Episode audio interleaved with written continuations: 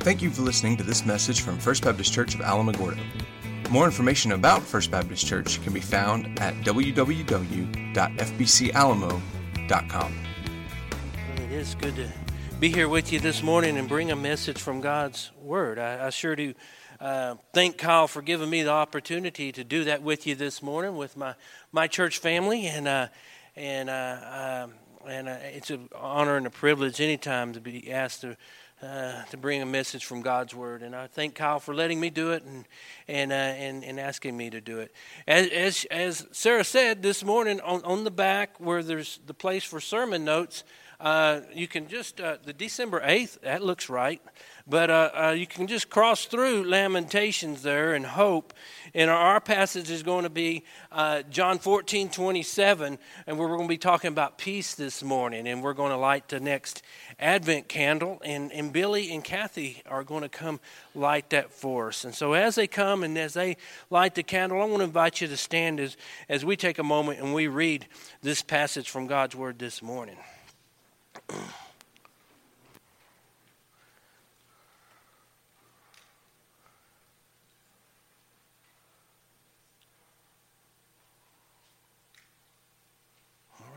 The passage is from John 14, 27, where Jesus says, Peace I leave with you, my peace I give you. I do not give to you as the world gives. Don't let your heart be troubled or fearful. Let's go to Father in prayer. Father, we come before you this morning. Father, we just thank you for uh, uh, this time to gather together and to worship you. We've already had some great worship this morning. Uh, chance to sing uh, praise hymns to you in the form of Christmas carols. And so, Father, we just we just uh, thank you for that. I just pray, and acknowledge your presence here among us. Whatever it is you want to say to us, we open our hearts to you.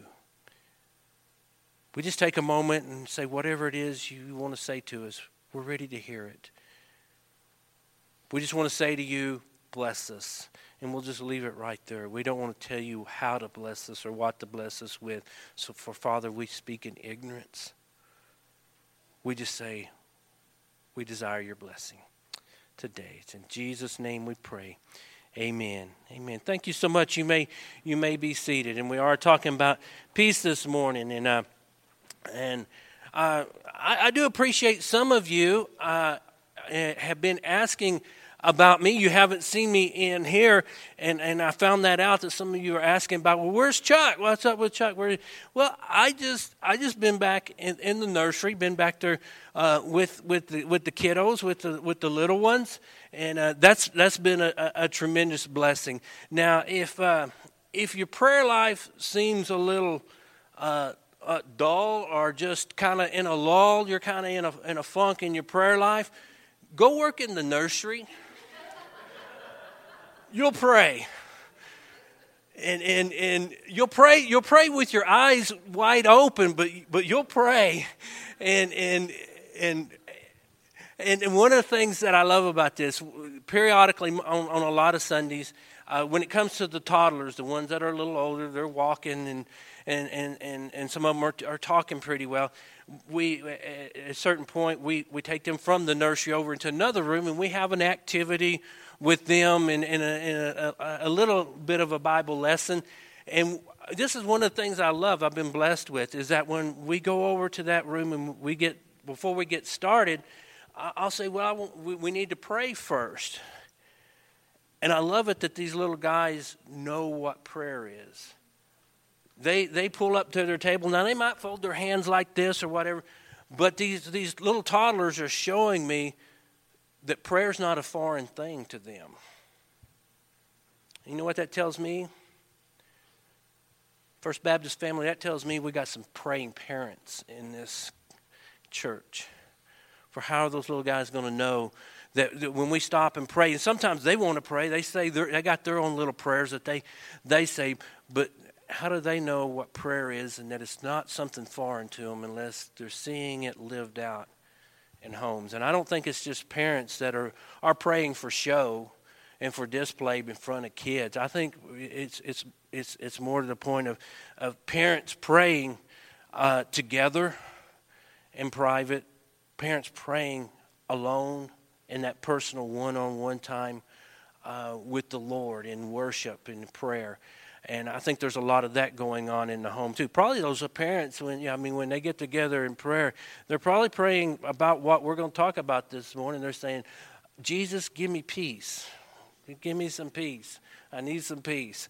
And um, and that is what we're going to, talk about this morning about peace. Peace in the midst, not the absence of conflict, peace in the midst of conflict. What does Jesus tell us there as he wraps this, this piece of scripture up? This one verse here. He says, uh, Don't let your hearts be troubled or fearful. That tells me that uh, uh, he already knew that if you look through the whole passage, uh, the disciples never do come out and say, Hey, Jesus, man, this, this is pretty troubling to us. He just knows it and he just throws it in there. I know your hearts are troubled. I know your hearts are fearful. Don't. I'm going to give you some peace. This passage here, that John 14, 27, that we read, it comes really right in the middle of, of, of a very unique passage in the Gospels. It, it really gets started back at the beginning of John 13 and, and with some, with some teaching that Jesus begins to do. And it, it, the teaching kind of wraps up with John 16. And in John 17, wonderful, wonderful chapter in all the Bibles where Jesus prays for a whole chapter, his prayer that he, he says there. And really, the thing that makes it unique is, is from about John 13 through John 17, those are unique to John's gospel. I think there's only like, uh, uh, I may be wrong in this, I think there's only like one section of that scripture that appears in other gospels. All the rest of it is, is only found in John, including this, this uh, portion here in John 14, where Jesus says, Peace I leave you, peace I give you, my peace I give you. And, and really, what gets it all started is, like I said, Jesus begins, he's going to do some teaching with his disciples, and it bothers them. I, I mean, uh, uh, Jesus begins laying some things on them, and, and they begin going, Well, wait a minute, Jesus, this is not what I signed on for. He begins laying some teaching on them that's a, that's a little bit difficult. He, he begins taking them a step further, a little bit deeper in relationship with Him. And he, he, he uh, uh, starts teaching them some things like, uh, uh I'm going to leave you, and it's for your good. Now think about this. All, all that these guys, these guys left everything when they heard Jesus say one phrase, follow me. And they decided to do that. They left everything and they wholeheartedly committed to following Jesus. And now they get to this point. They've been following him for approximately three years, we think now. And, and it comes to this point and he says, Now I'm going to leave you and, and you can't come where I'm going. And they say, Well, wait a minute. I didn't leave everything. I didn't sell out wholeheartedly commitment to follow you to have you bring me to this point where all of a sudden you're going to tell me you're going to leave me and I and it's for my good. What are you talking about, Jesus? But the same thing happens in our lives, doesn't it? And they begin to ask Jesus some questions. And the first thing I want to take from that is that when we see this, that that that they Jesus starts laying some teaching on them and they begin asking some questions. Basically, they ask, What are you saying? What are you talking about?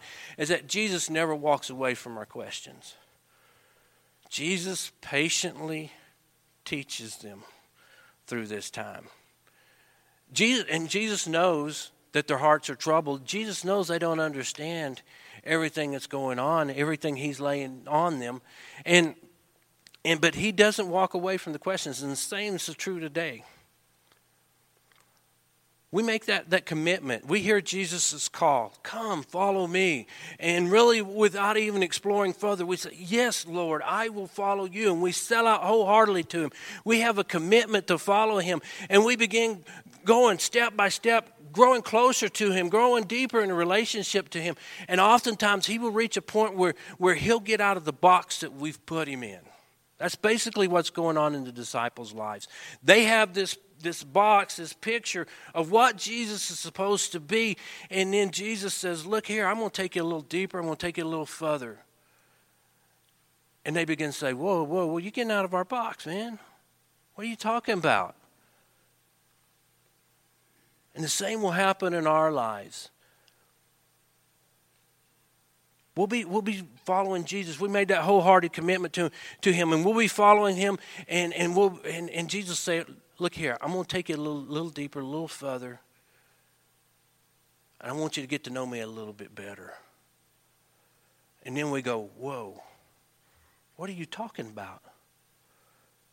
What are you talking about? You want me to get involved in this and, and, and do that? And you're working here. I, want, I, I said, I want to go where you go and I want to, I want to work in what you're working in. And he says, This is where I'm going and this is what I'm doing and this is what it's all about. And we go, I didn't sign on for that. Just put the brakes on just a minute. And one of the things that we see in the midst of all this is that, is that when we reach that point, we are in good company when we don't understand what Jesus is doing. We're in good company. I mean, think about it with the disciples.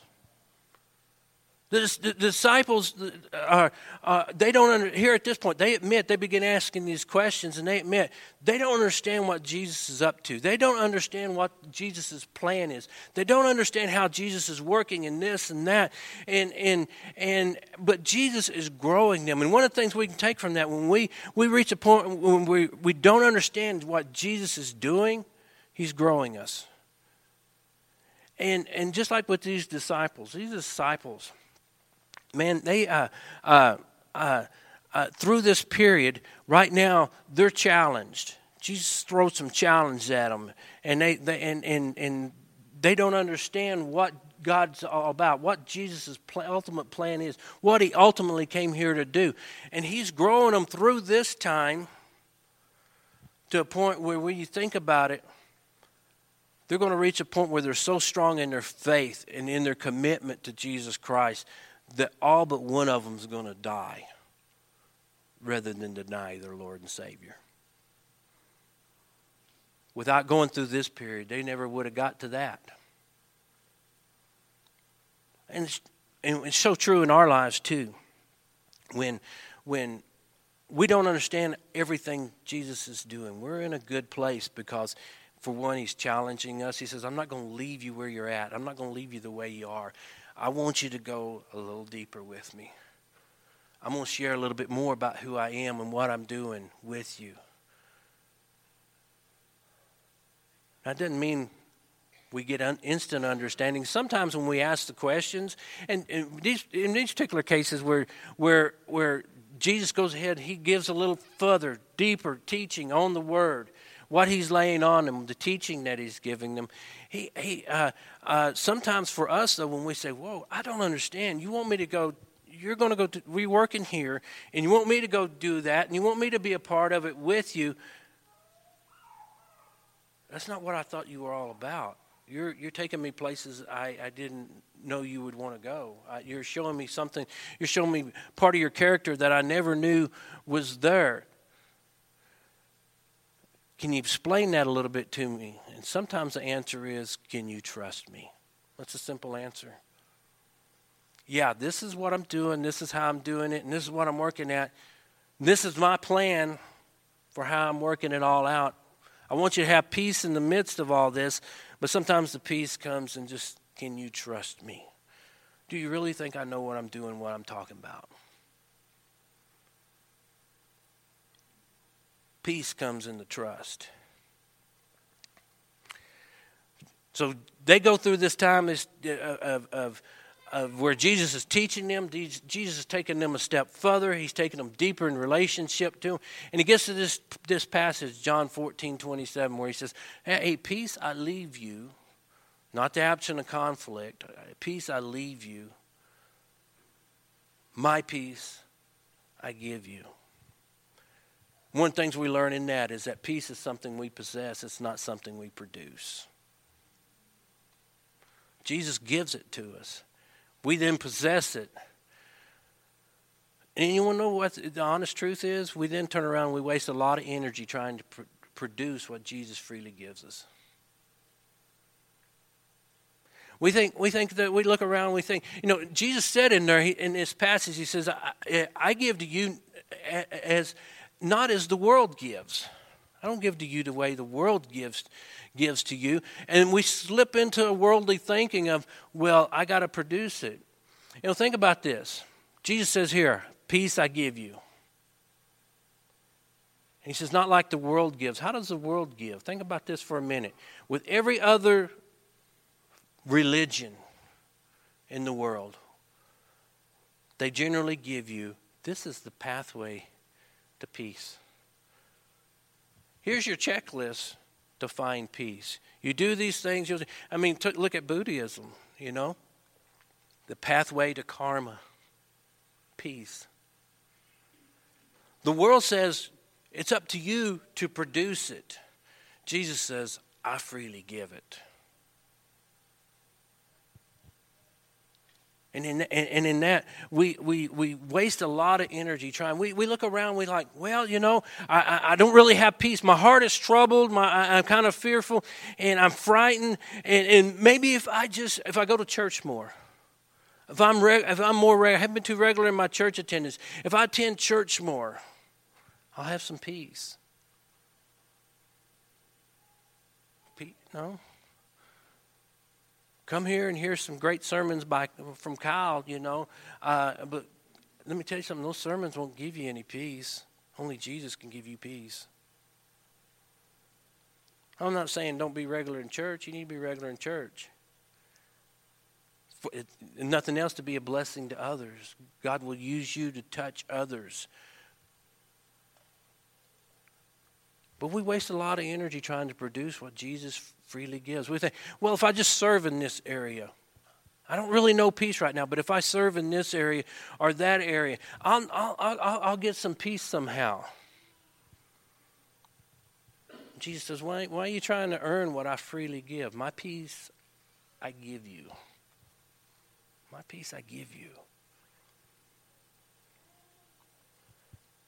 There's many different ways that we try to earn what Jesus, Jesus freely gives that peace in the midst of difficult times. Mid, and even in the midst of a strong walk with Him, where things are troubling to us. This is one of the things that I, I love also. When I see this, I say, My peace I give you. You hear the personalness there? You see how personal it is? My peace I give you. You kind of hear intimacy there, don't you? That's one of the things I see in this. Intimacy equals peace. A lot of times, in, uh, when it comes to, to we're unsettled and we don't know that peace, we don't have that peace. If we look back somewhere along the way, we drifted away from intimacy with Jesus.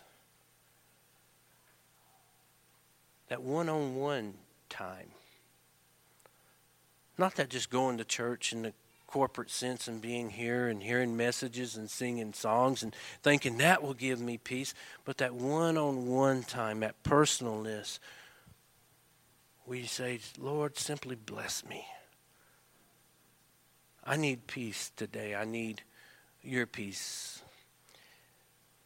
This passage here, we're in John 14 27, it, it's kind of leading into a passage that I really love in John 15, John 15, 5, where Jesus says what? Many of you probably know it, you probably have it memorized. I'm the vine, you are the branches. If a man remains in me and I in him, he will bear much fruit. And then how does he wrap that up? Apart from me, you can do nothing.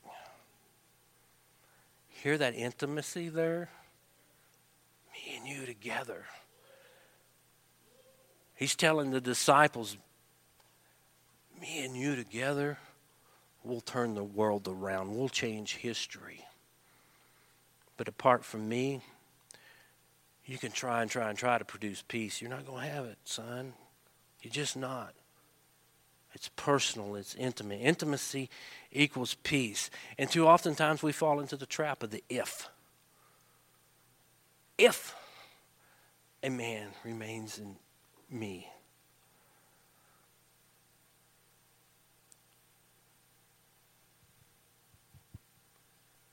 Sometimes, even in the strongest walks with Christ, in the strongest relationships in Christ, there's that drifting that occurs. Where if we lost that peace, we've probably drifted away. There's a passage over in Hebrews where where where he talks about that very thing about slowly being drifting away from Christ and our relationship with Christ. And the term that's used there in the Greek, it actually means to untie a boat from the from the dock and push it away and just let it drift out into the middle of the lake. That's the term that's used there. That's the way it happens in our lives, isn't it? it, it, it there's not just one point where, boom, all of a sudden uh, uh, we've fallen into the trap of the if and we're not walking closely with Him. It happens little by little by little as I got busy. Uh, uh, well, I, I would never neglect reading my Bible passage, but I just neglected praying with Jesus and getting alone with Him for, for a few minutes in my day. But I, I read that Bible passage, man, because, you know, I got to check that block off in my little thing, you know uh, of, of Bible readings. I did that.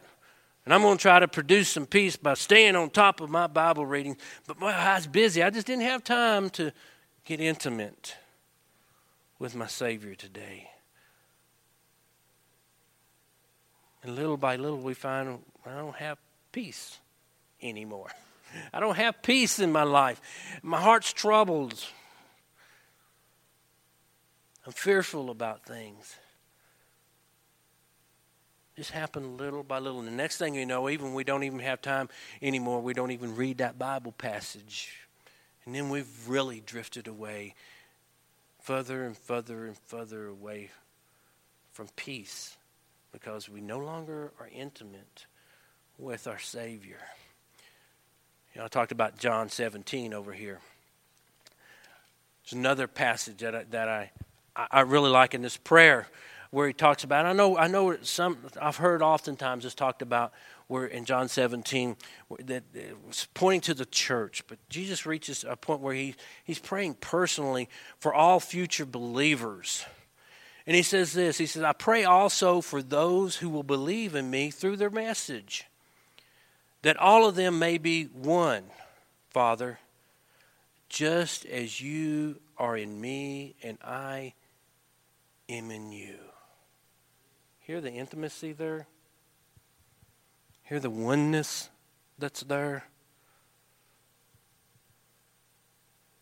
Father, uh, my prayer, Jesus, this is Jesus praying now, and he says, My prayer is that they be one just like me and you are one.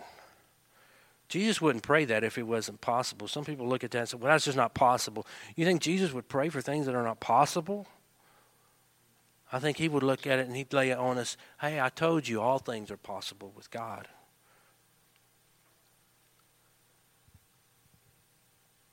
Jesus says right there, He says, I'm praying for that intimacy. I'm praying for that oneness between me and you. And when you have that, you'll know peace. You know, one of the things that you may be thinking as you're here this morning. You may be thinking, it's hard for me to be intimate with someone I don't know. You're talking about having, uh, being intimate and having a relationship with this Jesus, and this Jesus wanting to take me a little deeper, a little further, and for me to get to know Him better. I don't even know Him. Let me tell you something right now. You can know Him today. What better time than during the Christmas season to be introduced to Jesus Christ. I'd love to do that with you this morning in just a little bit. If you if that's on your heart, if that's what you're you're thinking right now, I'd love to visit with you about that, about coming to know the Savior in the first place. But for some of you, it may be a matter of I've been drifting. I look back on this year, man, I, I have to admit, I, I don't really have a lot of peace right now and I look back and see I drifted away. Jesus has been showing up for an appointment every day, and I haven't. And he's wanted, he's been saying, Where you at? Where you, where you been? I've been waiting on you. in that sweet hour prayer. Because that's where the peace will come from. That's where the intimacy will come from. Getting alone, that one on one time with the Lord.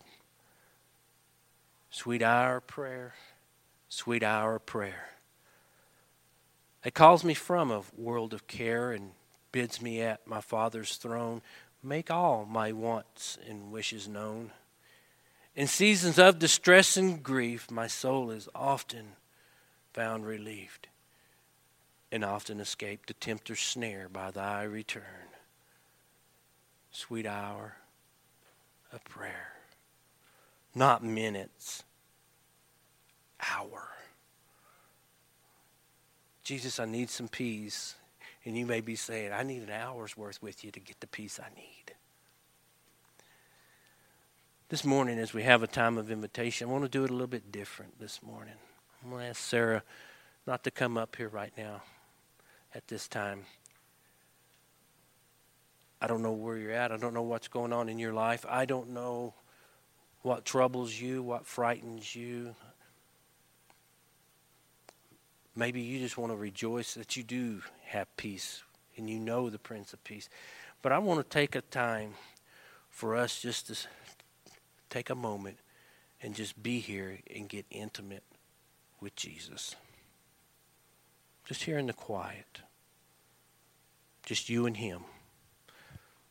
We're all here together as the family of God, as brothers and sisters in Christ. But Jesus wants to have a one on one time with just you. Just you. You and Him.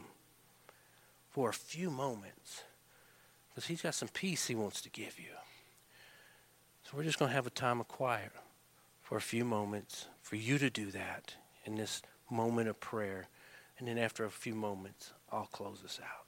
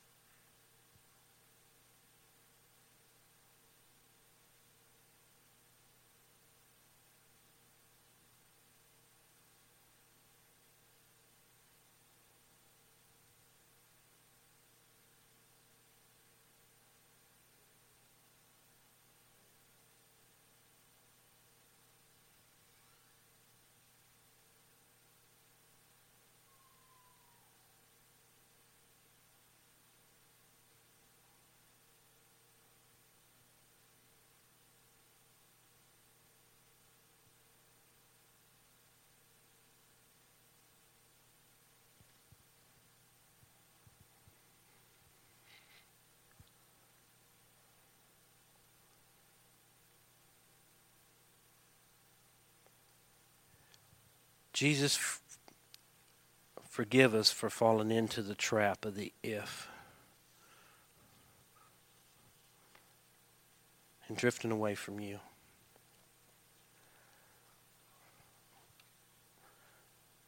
This morning, as we as we look upon your peace and ponder your peace, the Prince of Peace coming into our world. We just say, Bless us with peace. Father, sometimes you do challenge us. Hey, I'm not going to leave you where you're at. I'm going to challenge you to go a little further with me, go a little deeper with me. Just a moment, we think we know you. You say, No, no, no. I'm so much more than what you think you know. So we pray for your peace.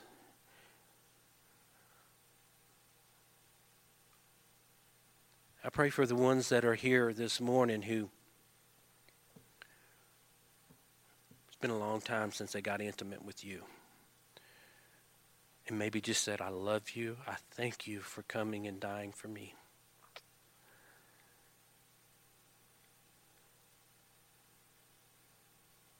Just bless them with some peace.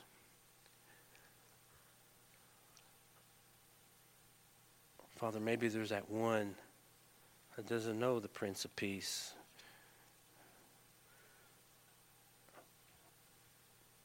Maybe there's that one today that says, I, I need to know this Jesus that wants.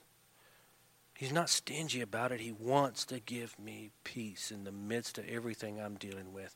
Father, I pray for that one, that two, whoever it might be, how many that might be here today that say, That's me.